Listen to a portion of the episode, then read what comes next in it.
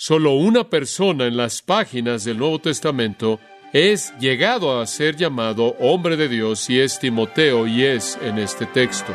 Ser recordado de que usted es el hombre de Dios es ser recordado de gran responsabilidad.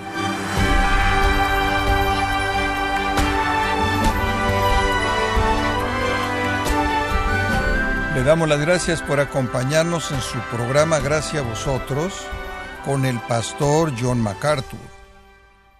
El título Hombre de Dios es simple, pero al mismo tiempo es inmensamente importante. Es un privilegio ser identificado como alguien que vive para Dios, un privilegio sin duda que conlleva una enorme responsabilidad. Pero, ¿sabía usted, estimado oyente, cuáles son las características de un hombre de Dios y si es usted uno de ellos? Hoy, el pastor John MacArthur en la voz del pastor Luis Contreras nos enseñará cualidades que nos ayudan a identificar a estos hombres, quienes caminan fielmente delante de Dios. En la serie, El peligro de amar el dinero, aquí en gracia a vosotros. Primera de Timoteo, capítulo 6, versículos 11 al 14. El tema de estos versículos es el hombre de Dios, el hombre de Dios. Esa en sí misma es una de mis frases descriptivas bíblicas más favoritas, hombre de Dios. Aparece en el versículo 11 como un título que el apóstol Pablo le da a Timoteo. Un título que es simple, sin embargo, es maravilloso y rico sin medida. Qué privilegio ser llamado hombre de Dios o el hombre de Dios. Es una frase posesiva indicando que Timoteo le pertenecía a Dios de una manera especial y única. El hecho es que aunque este término hombre de Dios es un término muy común en el Antiguo Testamento, es un término muy raro en el Nuevo Testamento. Solo una persona en las páginas del Nuevo Testamento es llegado a ser llamado hombre de Dios y es Timoteo y es en este texto. De una manera muy especial y única, Timoteo era el hombre de Dios. Y Pablo usa este título para incrementar el sentido de responsabilidad que Timoteo tenía para cumplir con su ministerio. Ser recordado de que usted es el hombre de Dios, que usted es la posesión misma de Dios, es ser recordado de gran responsabilidad. Y ese es precisamente el sentido en el cual el apóstol Pablo usa la frase al designar a Timoteo. Aunque es raro en el Nuevo Testamento, es común en el Antiguo Testamento. Aparece en primer lugar designando a Moisés, el gran profeta de Dios, quien escribió el Pentateuco. En Deuteronomio 33.1, Moisés es llamado por primera vez el hombre de Dios. Es llamado el hombre de Dios de nuevo en primero de Crónicas 23.14 y Esdras 3.2. El término hombre de Dios en una ocasión en el Antiguo Testamento fue usado de un mensajero angelical. Uno vino en forma de hombre para traer un mensaje de Dios a la esposa de Manoa de que ella iba a dar a luz a un hijo que iba a llegar a ser el hombre Sansón. Eso ocurre en jueces 3, 6 y 7. En primero de Samuel 2, 27 fue usado para describir a un profeta quien le habló al sumo sacerdote Elí en nombre de Dios acerca del juicio divino que estaba pronto por venir en contra de su familia pecaminosa. Fue usado de nuevo en 1 de Samuel 9:6 y en adelante para designar a Samuel mismo como el hombre de Dios que habló la verdad divina. Cualquier persona que fue el profeta de Dios era el hombre de Dios, y el término el hombre de Dios siempre fue usado en referencia a uno que llevaba la palabra de Dios, que representaba a Dios al hablar en nombre de Dios la verdad de Dios. Elías es llamado el hombre de Dios en primero de Reyes 17, 18 y en adelante, y Eliseo en segundo de Reyes 4 y en adelante es llamado el hombre de Dios muchas veces. David en Eneas 12, versículos 24 y 36, también es llamado el hombre de Dios. Todos los usos en el Antiguo Testamento reflejan a alguien quien de manera única representa a Dios al hablar la palabra de Dios. El resumen de todos esos usos, entonces, nos dice de manera inequívoca que es una referencia a un mensajero que es enviado por Dios para hablar en nombre de Dios. Cuando Timoteo entonces es llamado el hombre de Dios, refleja su llamado y su ordenación y su responsabilidad de hablar la verdad de Dios. Hay otros dos usos del término hombre de Dios en el Nuevo Testamento. Uno de ellos se remonta a los hombres del Antiguo Testamento de Dios, esto es segundo de Pedro 1.21, dice la profecía no vino, refiriéndose al Antiguo Testamento, en ningún momento por la voluntad del hombre, sino los santos hombres de Dios hablaron según fueron movidos por el Espíritu Santo. Y ahí usted lo que ve es un término técnico para los autores de las Escrituras, quienes fueron los voceros de Dios, los hombres santos de Dios. El otro uso es un uso genérico en 2 de Timoteo capítulo 3. Vamos a ver eso por un momento. Todo uso del hombre de Dios es específico hasta este punto, refiriéndose a uno u otro profeta, refiriéndose como en 2 de Pedro 1.21 un grupo de profetas, refiriéndose en 1 de Timoteo capítulo 6 versículo 11 a Timoteo específicamente, pero aquí en los versículos 16 y 17 de 2 de Timoteo 3 es ampliado y usado en un sentido más bien genérico, Toda la escritura es inspirada por Dios y es útil para enseñar, para redarguir, para corregir, para instruir en justicia, a fin de que, y aquí está la frase, el hombre de Dios sea perfecto, enteramente preparado para toda buena obra. Mientras que Timoteo es ciertamente el objeto en el contexto aquí, debido a que él es el destinatario de la carta, y debido a que su propia conversión ha sido mencionada en los versículos 14 y 15, el término usado en el versículo 17 lo amplía más allá de Timoteo para incluir a cualquier hombre de Dios. La afirmación entonces en los versículos 16 y 17 es primordialmente para el beneficio de aquellos que son los que proclaman la palabra de Dios, los mensajeros de la palabra de Dios, aunque ciertamente se extiende más allá de eso en el punto más amplio de interpretación para incluir a todo creyente. Pero lo que Pablo está diciendo aquí es que toda la escritura es dada por inspiración de Dios con el propósito de perfeccionar al hombre de Dios. Eso se está enfocando de manera particular en los voceros que hablan en nombre de Dios. Obviamente la palabra de Dios va a perfeccionar a todo creyente, pero su objeto en particular en mente es el hombre de Dios. Ahora, me parece interesante que el último uso de esta frase en las Escrituras es un uso genérico y por lo tanto no nos sentimos incómodos en ampliar el uso del nombre de Dios para incluir a cualquier persona el día de hoy que es vocero en nombre de Dios en nuestra generación, en cualquier otra generación. Dios siempre ha tenido a sus voceros, siempre ha tenido a sus profetas, siempre tiene a sus predicadores. Hombres de Dios son aquellos que hablan de manera única su palabra.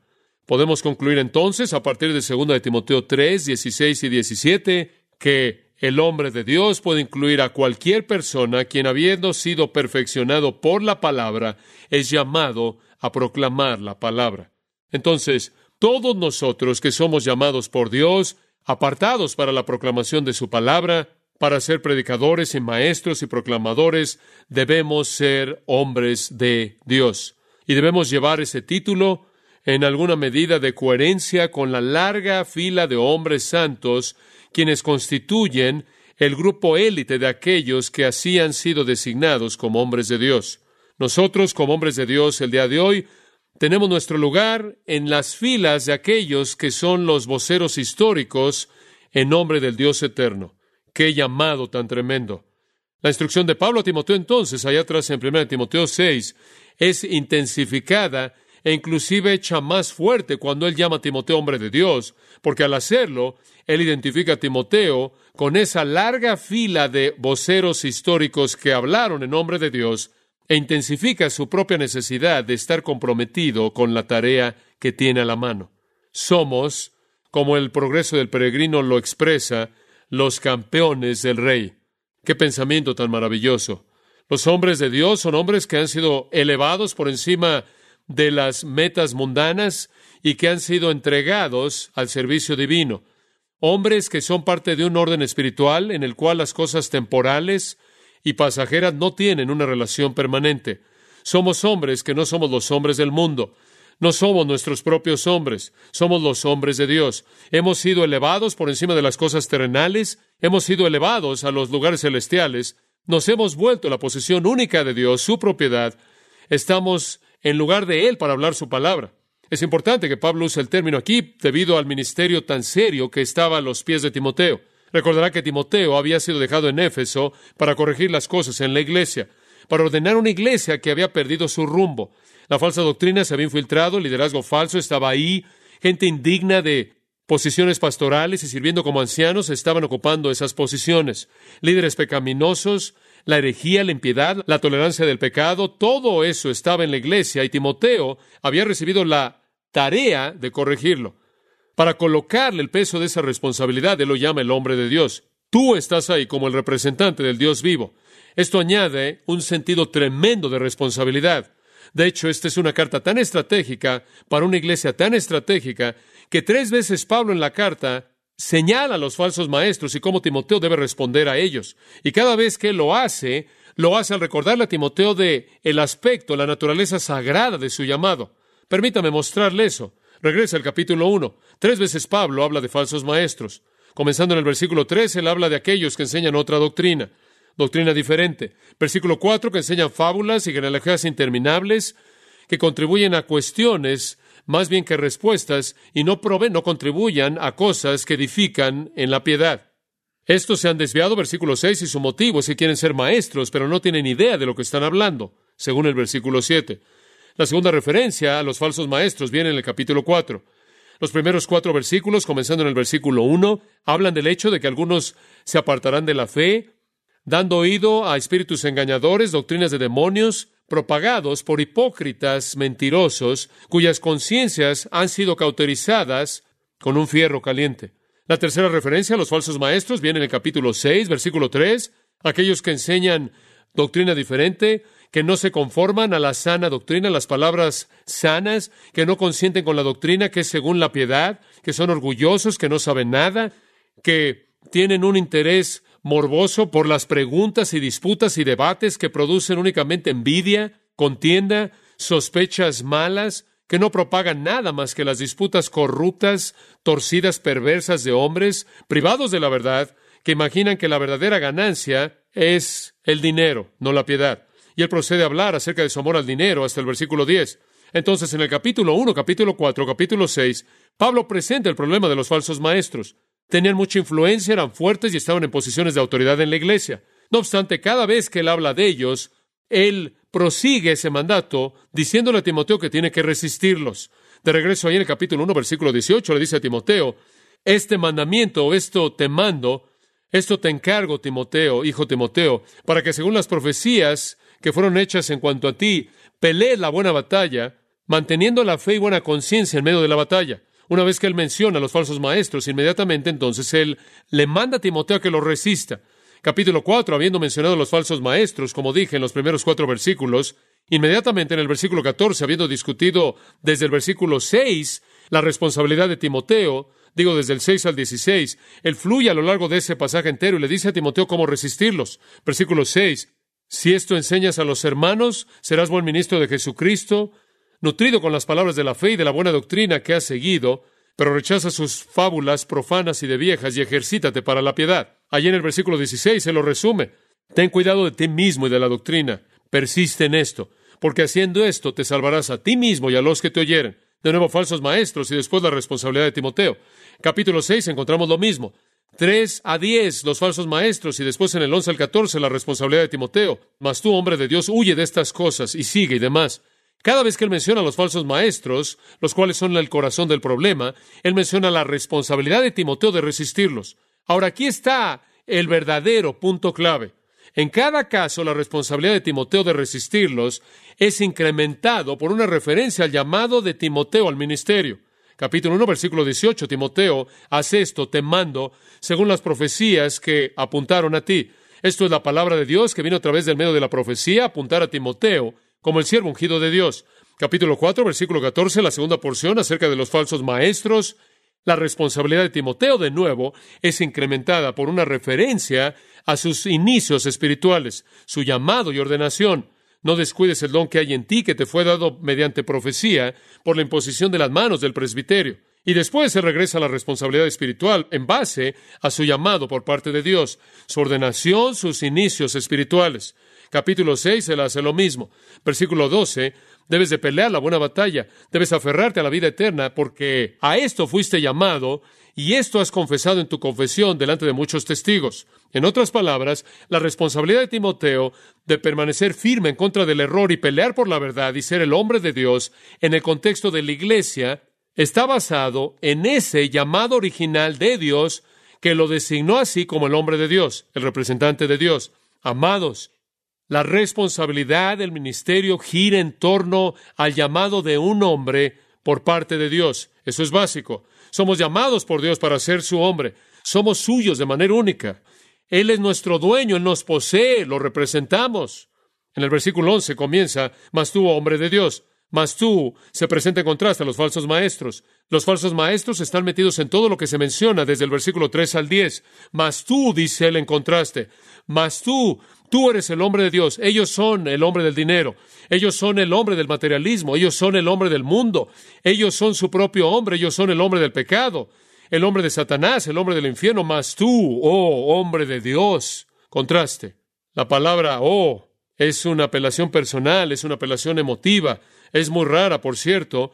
En saludos personales, en el griego, esa palabra era usada y muestra el ruego en el corazón de Pablo, mas tú, oh hombre de Dios, recuerda tus comienzos espirituales, tu llamado espiritual, no pierdas de vista tu identidad.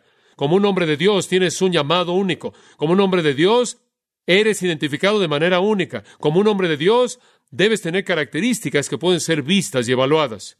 ¿Cómo es conocido un hombre de Dios? ¿Qué es lo que Pablo le va a decir a Timoteo en referencia a la virtud de un hombre de Dios? Cuatro cosas. Timoteo, tu hombre de Dios, aquí hay cuatro cosas que deben marcarte.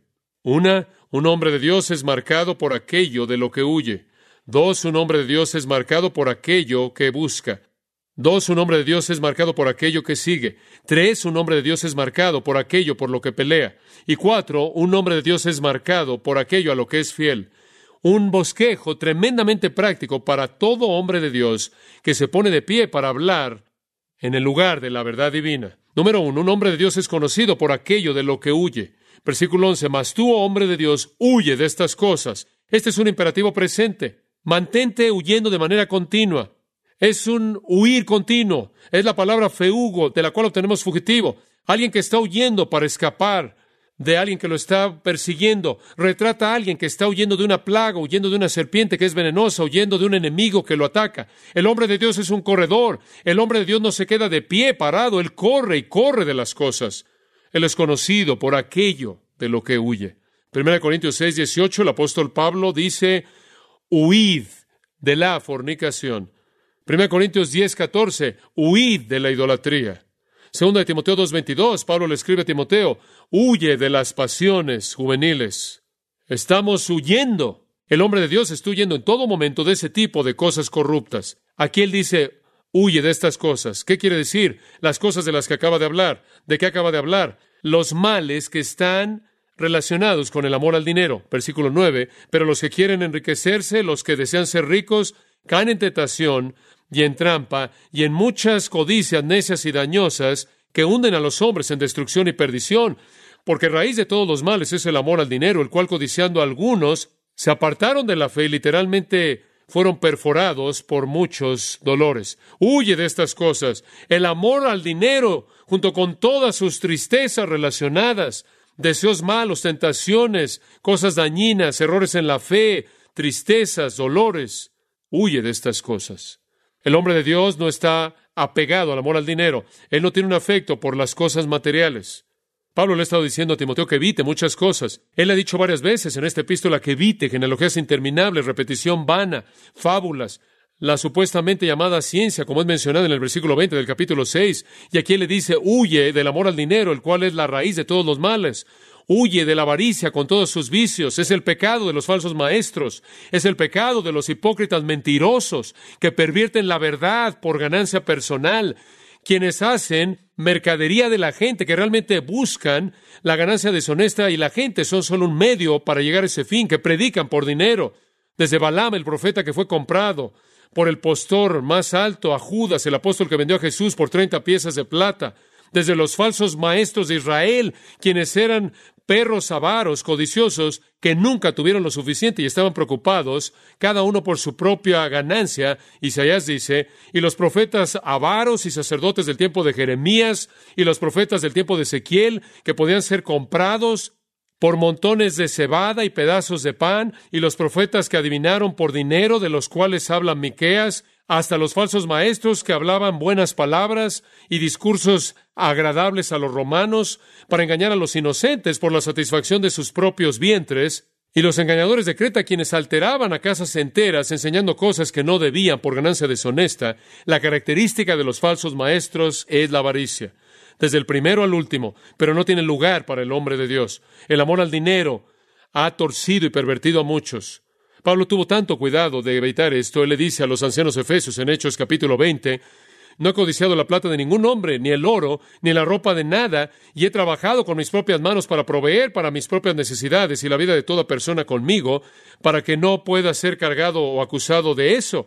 He ido más allá de lo necesario para que no sea acusado de estar buscando el dinero. A los Corintios se le escribe en 1 Corintios capítulo 9, tengo derecho de ser apoyado, tengo derecho como apóstol de tener como esposo una hermana, esto es casarme, tengo derecho de recibir mi vida del ministerio, que los que predican el Evangelio deben comer del Evangelio, vivir del Evangelio, pero hago un lado ese derecho para que de ninguna manera piensen ustedes que estoy metido en esto por el dinero.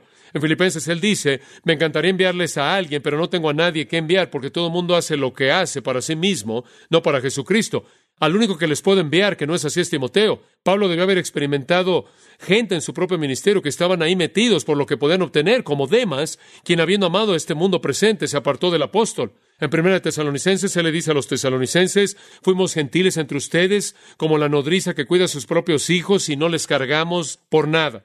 Y él procede a explicar que su propia labor noche y día en trabajo para que pudiera proveerles ministerio a ellos sin costo alguno. Permítame decirle algo. Usted puede llamarse a sí mismo un predicador, pero si usted está metido en el ministerio por el dinero, usted no es un hombre de Dios. Usted no es un hombre de Dios. Usted no puede ser el hombre de Dios y el hombre del dinero.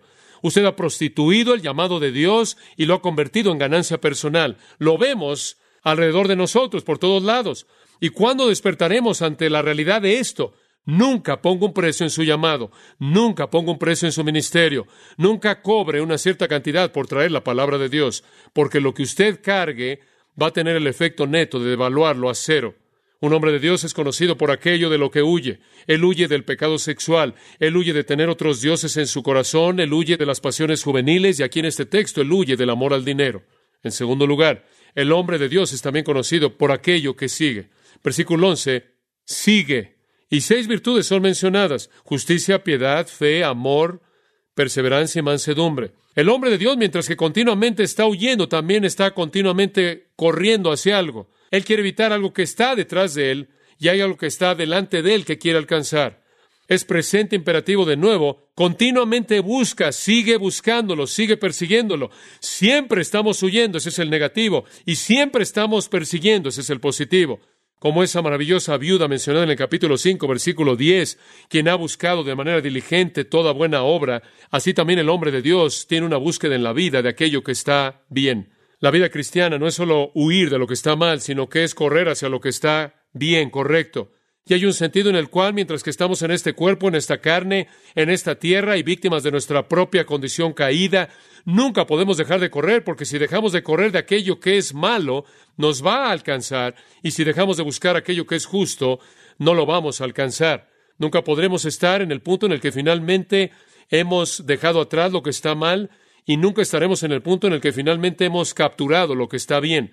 Entonces nuestra vida entera está en una búsqueda de lo que está bien y una huida de lo que está mal. En 2 Timoteo 2, donde Pablo dijo, huye de las pasiones juveniles, él dijo, y sigue la justicia, la fe y demás. Proverbios 15, 9 dice, Jehová ama al que busca la justicia. Qué gran pensamiento. Pregúntese a sí mismo lo que busca. ¿Qué busca en esta vida? ¿Para qué vive? ¿Hacia dónde está dirigiendo sus metas y energías? ¿Qué ocupa su mente? ¿Qué metas quiere alcanzar? ¿Éxito, fama, estima, promoción, dinero, posesiones, casa, carro, lo que sea? ¿Qué es lo que realmente está buscando? Esa es la marca de un hombre de Dios. Él está buscando la justicia, la piedad, la fe, el amor, la paciencia, la mansedumbre. Un hombre de Dios es conocido por aquello de lo que huye, pero también es conocido por aquello por lo que persigue. Veamos estas, las primeras dos son virtudes generales, una que tiene que ver con la conducta externa y la otra tiene que ver con la actitud y motivo internos. La primera es justicia. la hermosa palabra justicia, y no quiero hablar de manera innecesaria de esto, y todos ustedes saben lo que significa, esa palabra rica de Kaiosuna básicamente significa hacer lo correcto, hacer lo correcto delante del hombre, hacer lo correcto delante de Dios, haz lo correcto al hombre, haz lo correcto a Dios.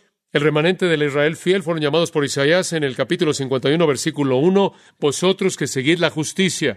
El escritor de Hebreos dice que los únicos que verán al Señor son aquellos que siguen la santidad. Hebreos 12, 14. Y la justicia que Pablo tiene en mente aquí no es justicia imputada, no es esa especie de justicia declarada que usted recibe posicionalmente en Cristo en la salvación. Es justicia práctica. El hombre de Dios es conocido porque hace lo correcto. Él hace lo correcto en su vida. Él vive de acuerdo con el estándar de Dios. Él obedece a Dios. Su conducta es correcta. Su conducta es correcta. Su vida es correcta. Él hace lo que está bien. Obedecer el estándar de Dios es característico del hombre de Dios. El hombre de Dios busca la conducta justa, él busca la conducta justa. Él no busca la gratificación sexual, la gratificación material, la gratificación de su ego, él busca la justicia. Él vive para hacer lo correcto, él vive para hacer lo que está bien, él vive para hacer lo que es obediente a los mandatos de Dios.